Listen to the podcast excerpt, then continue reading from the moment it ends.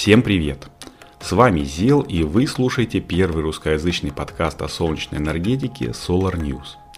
Здесь мы в удобном формате разговариваем о солнечной энергетике, обсуждаем горячие новости индустрии, делимся лайфхаками и опытом, а также отвечаем на вопросы. Наши слушатели – самые технологически подкованные люди во всей вселенной, но вы это знаете и без меня, поэтому давайте без лишних слов начинать 17 выпуск. Перед началом хотел бы сказать спасибо нашим патронам. Это люди, которые поддерживают проект Solar News на сервисе Patreon, а также входят в наш элитный клуб любителей солнечной энергетики. Ну и еще людям, которые рассказывают о подкасте Solar News своим друзьям. Сделать это можно и, конечно же, нужно. Для этого я создал такую страничку, где человек сам может выбрать, на какой подкаст о платформе слушать подкаст и на какую из наших соцсетей подписаться. Поэтому не стесняйтесь, делитесь информацией у Solar News с друзьями, пусть они также присоединяются к нашему клубу. Ну, напомню, ссылочка будет в конце выпуска. А теперь погнали! Если хочешь сделать все хорошо, сделай это сам. Если хочешь все прощелкать, вступи в альянс. Ну, такая геймерская поговорка, вероятно, неизвестна суровым японцам, и сейчас я расскажу почему. В 12 выпуске подкаста под названием «Про солнечные махинации» я рассказывал о том, что компания Panasonic в свое время являлась мировым лидером не только по производству и продажам солнечных модулей, но и в научном сегменте, касающемся солнечной энергетики, всех ставила, ну, мягко скажем, в неудобное положение. Японцы ставили рекорд за рекордом, и в 2010-х годах их HiGT, ну, то есть гетероструктурные модули, кстати, этот термин тоже придумали они, просто не имели себе равных по производительности. Да, и в последние годы, в общем-то, модули Panasonic имели и имеют до сих пор хорошие показатели. Шутка ли, модули серии EverVolt при мощности в 370 Вт и общей площадью в 1,75 квадратных метра имеют КПД преобразования 21,2%. Это же получается около 211 Вт на квадратный метр. Ну, не кисло, я вам скажу, ребята, не кисло. Недаром же Илон Маск выбрал Panasonic своими партнерами для производства солнечных крыш. Э, Solar Roof, если по-английски. Потому что самые лучшие, самые передовые компании должны работать вместе. Но потихонечку Маск начал, ну что называется, сливать Panasonic, подмешивая в свои крыши другую, неизвестной спецификации черепицу. Фэпы для которой по происхождению были слегка восточнее и немножечко южнее, ну если смотреть относительно Японии. Это я, конечно же, про Китай. Ну а вообще, саму черепицу должны были производить на гигафабрике в Буффало, штат Нью-Йорк. Более подробно про строительство завода и разочарование Panasonic действиями Маска можно послушать в 12 выпуске подкаста. Ссылку я приложу в описании. Но в итоге все вылилось э, в то, что японцы сделали заявление, что не будут больше сотрудничать с американцами в плане солнечных крыш – так как это оказалось ну, не, не так выгодно, как они планировали, а более выгодно оказывается производить аккумуляторы. Но не так выгодно, это еще слабо сказано. Примерно через год после разрыва отношений с Теслой, ну а именно 1 февраля 2021 года, Panasonic сделал еще более шокирующее заявление. Мегакорпорация постепенно прекращает производство фотоэлектрической продукции на своих заводах в Малайзии и префектуре Синаме, Япония. О май гад! Закрытие указанных производств произойдет до конца марта 2022 года, то есть осталось уже немного.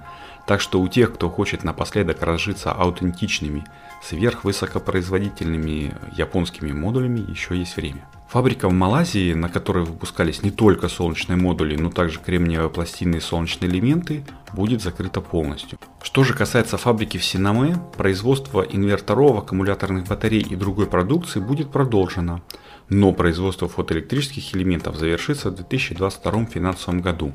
Более точная дата не называется, но все равно это печально хотя бы потому, что японцы славятся своим стремлением к совершенству и контролю качества. А поэтому малазийские модули наверняка не отличаются по производительности и безотказности от островных. А, я, конечно же, имею в виду японских. Чтобы хоть как-то затормозить падение в глазах инвесторов, которые, как это ни странно, но все-таки тоже смотрят в сторону возобновляемой энергетики, Panasonic объявил, что производство модулей все-таки не будет прекращено полностью – они будут выпускаться под собственной торговой маркой, в кавычках, партнерами-производителями, ну, кто не называется. Но вот научно-исследовательские и опытно-конструкторские работы в области фотоэлектрических систем с прекращением собственного производства будут сокращены. Ха-ха-ха, три раза сокращены, то есть э, полностью тоже закроют. Все-таки не хотят ребятушки сразу отрезать гангрену, хотят еще немножечко поагонизировать. Но оно, в общем-то, и понятно, столько денег вбухали в солнечную энергетику. Нужно же как-то плавно прощаться с активами, отбивать их – может, кому-нибудь завод продадут, э, в смысле оборудования. Ну, как мы знаем, одному российскому заводу продали.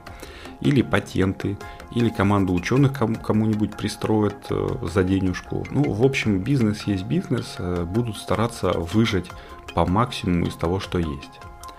Ну, а мораль всей басни какова?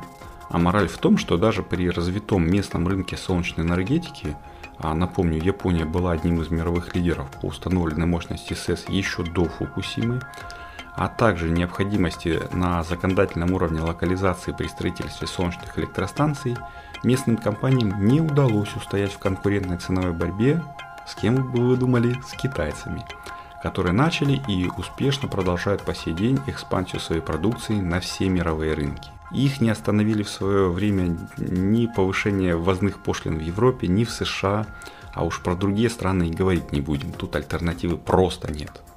Ну, то есть есть, конечно, маленькие свечные заводики и большие, поддерживаемые правительствами заводища, компании целые холдинги, но степень локализации некоторых производств даже без применения выпуклого военно-морского глаза вызывает большие сомнения. Так, я недавно в нашем телеграм-канале постил картинку от компании Solar Systems, которую нарыл на сайте RNN.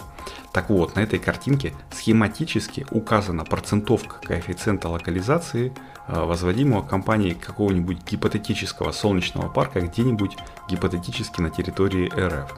Я об этом уже говорил в юбилейном 30-м патронкасте, но э, потом поразмыслил еще и пришел вот к какому интересному выводу. Судя по картинке, если 100% это стоимость всего солнечного комплекса, то вот сколько занимает отдельные компоненты, ну поблоково конечно же.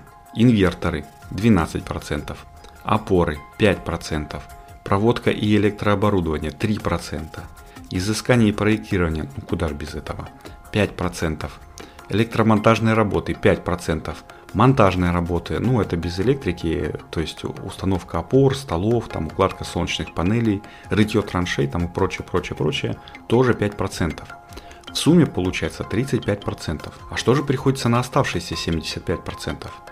Сюрприз! Производство солнечных модулей. 20% производства кремния, его очистка, формирование слитков, еще 15% нарезка солнечных пластин. В итоге получается 35%, заметьте а вместе со всем, что перечислил выше, это 70%. Это необходимый, согласно постановлению правительства номер 449, минимум э, для того, чтобы считать данное изделие российским. Остальные 30% стоимости парка – это бесплатная отправка в Китай для изготовления вафель и солнечных ячеек, ну это 25%, компоновка их в модули – это 5%, и опять-таки бесплатная доставка этих модулей в Россию – ну, чтобы установить в их в том самом гипотетическом солнечном парке. Нет, но у меня с одной стороны язык не поворачивается назвать хотя бы одну компанию в РФ, которая производит солнечные инверторы большой мощности, так эти ребята еще и заявляют, что стоимость инверторов всего 12% от стоимости целого парка, хотя производство солнечных панелей, производство только 35%. Ну, может быть, я чего-нибудь не понимаю. Напишите, пожалуйста, если вы больше разбираетесь, э, комментарием к этому выпуску или в нашем телеграм-чатике. Ну, мне действительно очень интересно и хочется разобраться. Но, с другой стороны, Solar Systems это все-таки совместное предприятие. Российско-китайское. И неизвестно доподлинно, сколько процентов кому принадлежит. Может быть, там у российской стороны всего там 1%, так, ну, для видимости. Если это так, то это отлично вписывается в мое предположение о том, как и главное зачем китайцы открывали и до сих пор открывают, в общем-то, заводы на территории США и других стран. Обхитрили все-таки нахального Трампа, но теперь, когда к власти пришел Байден, их сладкая жизнь станет вообще там карамельной. Не только в США, но и, как показывает практика, в других странах и даже в России. Кстати, о России. Э, с 2 марта этого года правительство РФ своим постановлением номер 299 внесло правки в, ну, в кавычках, некоторые акты правительства, касающиеся объектов микрогенерации. Конец цитаты. Самыми основными правками, которые я нашел, читая постановление по диагонали, является то, что всех гарантирующих поставщиков, а это организации, которые должны закупать электроэнергию у просюмера, обязывают а. На своих официальных сайтах разместите тексты договора купли-продажи электроэнергии, чтобы продавец знал заранее, на что подписывается. И б. Отрабатывать заявку на присоединение в течение одного месяца, ну то есть не более одного месяца. Эти два пункта прям вообще топчик, потому что без них ты э, не понимаешь, насколько тебе выгодно там или невыгодно устанавливать СЭС, а также подключать ее к общей сети, пока не построишь ее и не подашь заявку на присоединение. А если подал, то можешь еще несколько лет ждать, пока ее отработают. А это, как вы понимаете, простое оборудование, за которое деньги уже уплочены. Еще из интересного это то, что продавать электроэнергию могут не только частные лица, но и всяческие кооперативы, СНТ и прочие объединения граждан. Но есть одно но. Если для участников стоимость присоединения, другими словами тариф на подключение, составляет 550 рублей, а в редких случаях это 1100 рублей, то для объединения граждан эти 550 рублей умножаются на количество членов кооператива или, если в случае с садоводствами, ну там садовыми товариществами, огородами и прочим, прочим, прочим, э, то эти 550 рублей умножаются на количество участков. А еще подавать заявку на присоединение в рамках одного муниципального округа можно не чаще одного раза в три года. Ну, то есть нужно хорошо подумать перед тем, как подаваться. Там еще где-то на просторах Яндекс.Зена я читал, что частные лица полностью освобождаются от уплаты НДФЛ, а не на 3 года, как в первоначальном варианте правок в закон об электроэнергетике, а также о том, что какой-то объем электроэнергии можно будет продавать по цене закупки из сети, а не по оптовому тарифу, и о том, что максимально может быть присоединено не 15 кВт, а 150 кВт включительно. Но я особо в это не верю, так как присоединение проходит э, к объектам электросетевого хозяйства с уровнем напряжения до 1000 вольт.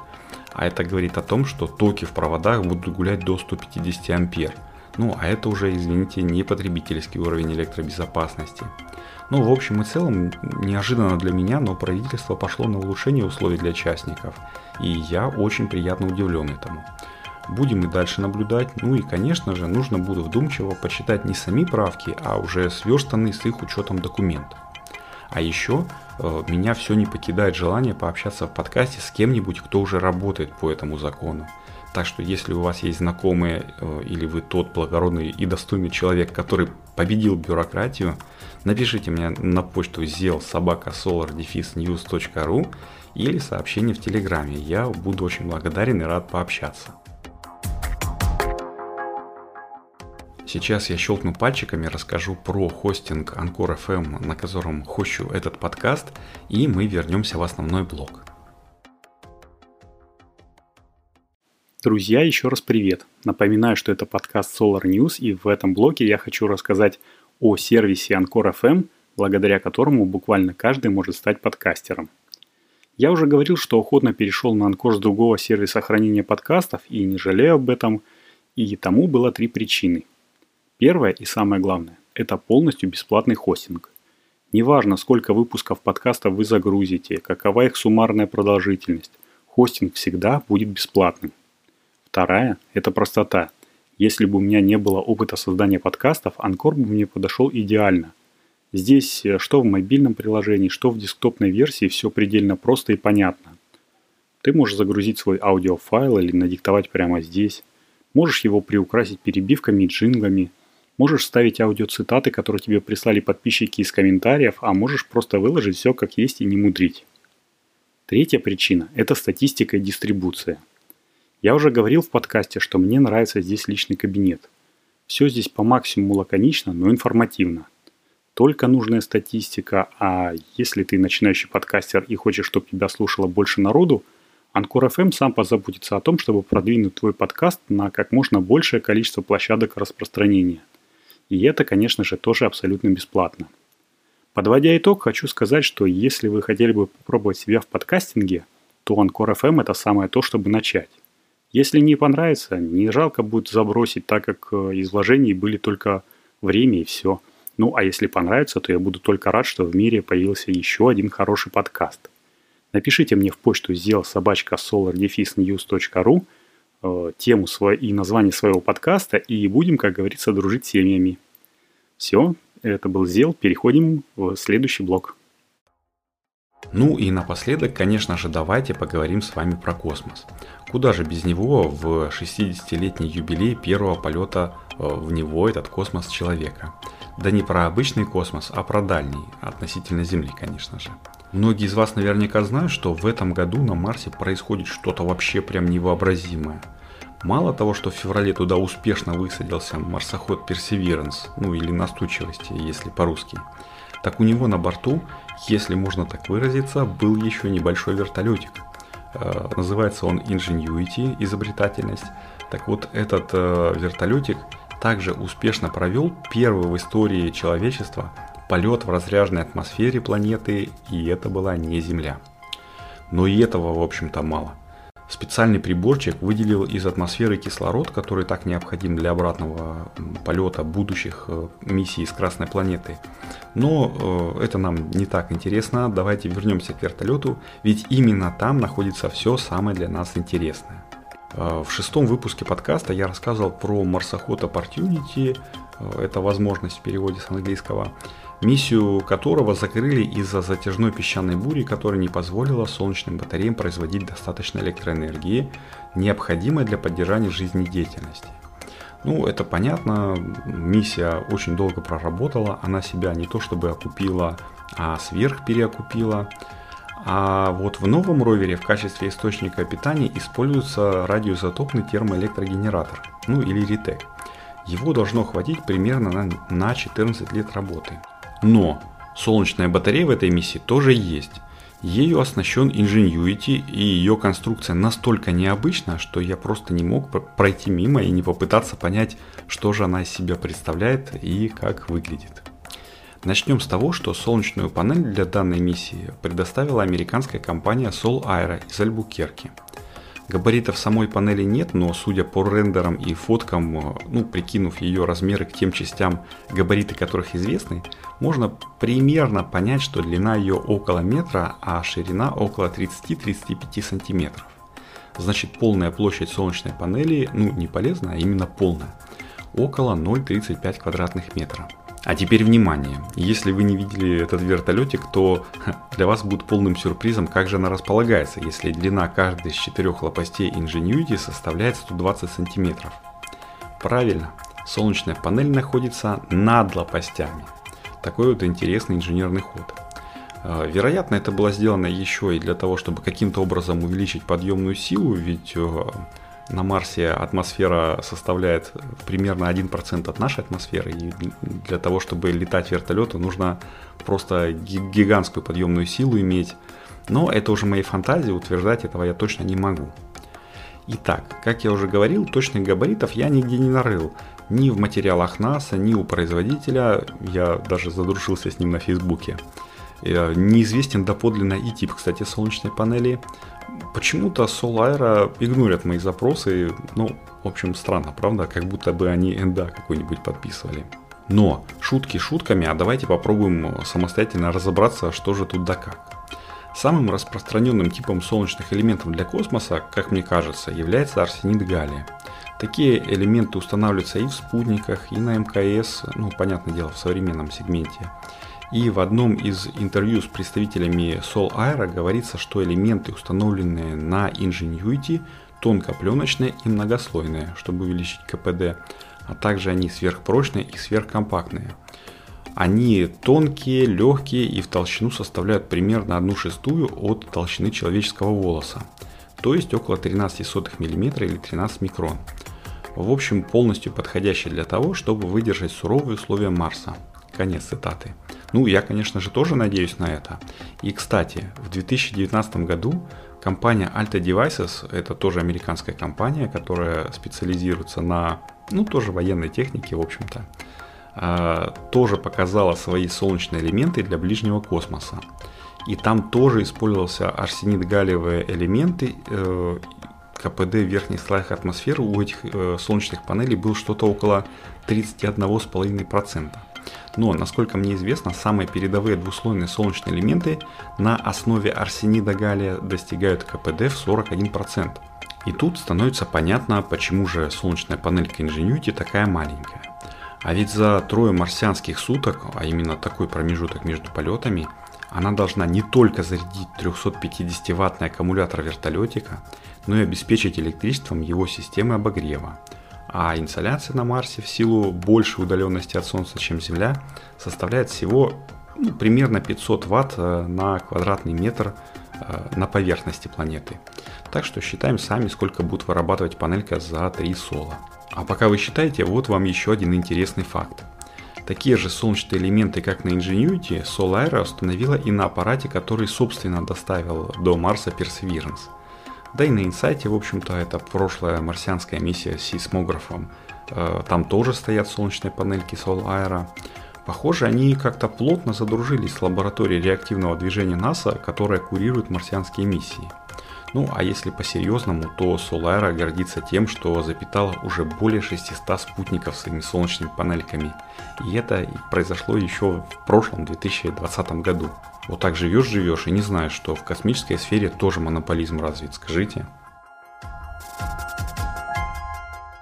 Но уже нужно заканчивать, и я, как всегда, как это всегда бывает весной, собираюсь продлевать домен сайта и его хостинг, и для этих целей организовываю в нашем телеграм-канальчике ну, небольшую такую краудфандинговую кампанию.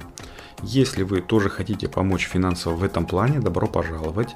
В закрепленных каналах Solar News висит сообщение со ссылкой на «Собери бот» от, волшебни... Э, от волшебницы Ани помощью этого бота можно перевести средства с карточки или с кошелька Юмани, ну это бывшие Яндекс деньги. Ну а еще лучше становитесь нашим патроном на сервисе Patreon. Напомню, это адрес patreon.com slash solarnews одним словом. Также можно в поиске вбить Solar News. Э, для патронов у нас есть не только фишечки в виде мерча и возможности задавать вопросы, а также предлагать темы подкастов, но и эксклюзивный патронкаст – это еженедельные, коротенькие дополнительные выпуски подкаста про солнечную энергетику.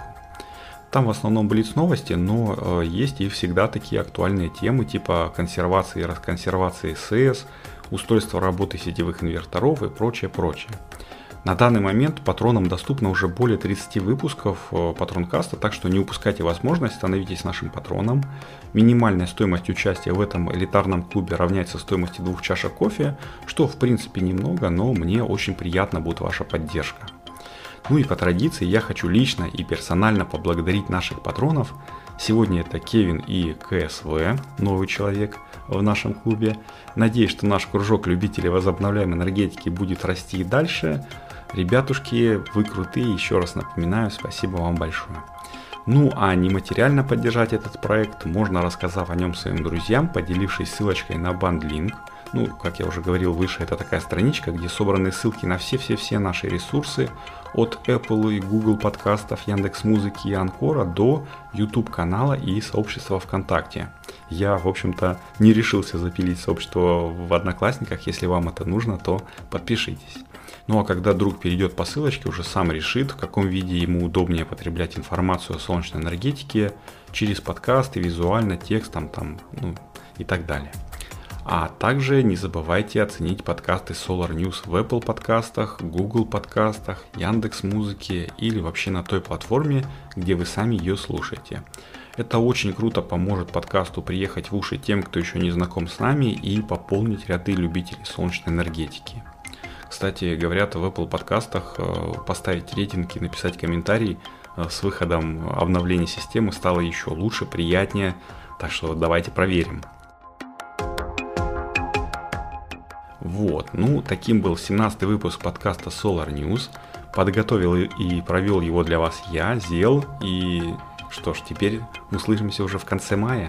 Пусть небо над нашими с вами головами всегда будет солнечным и ясным. Всем пока!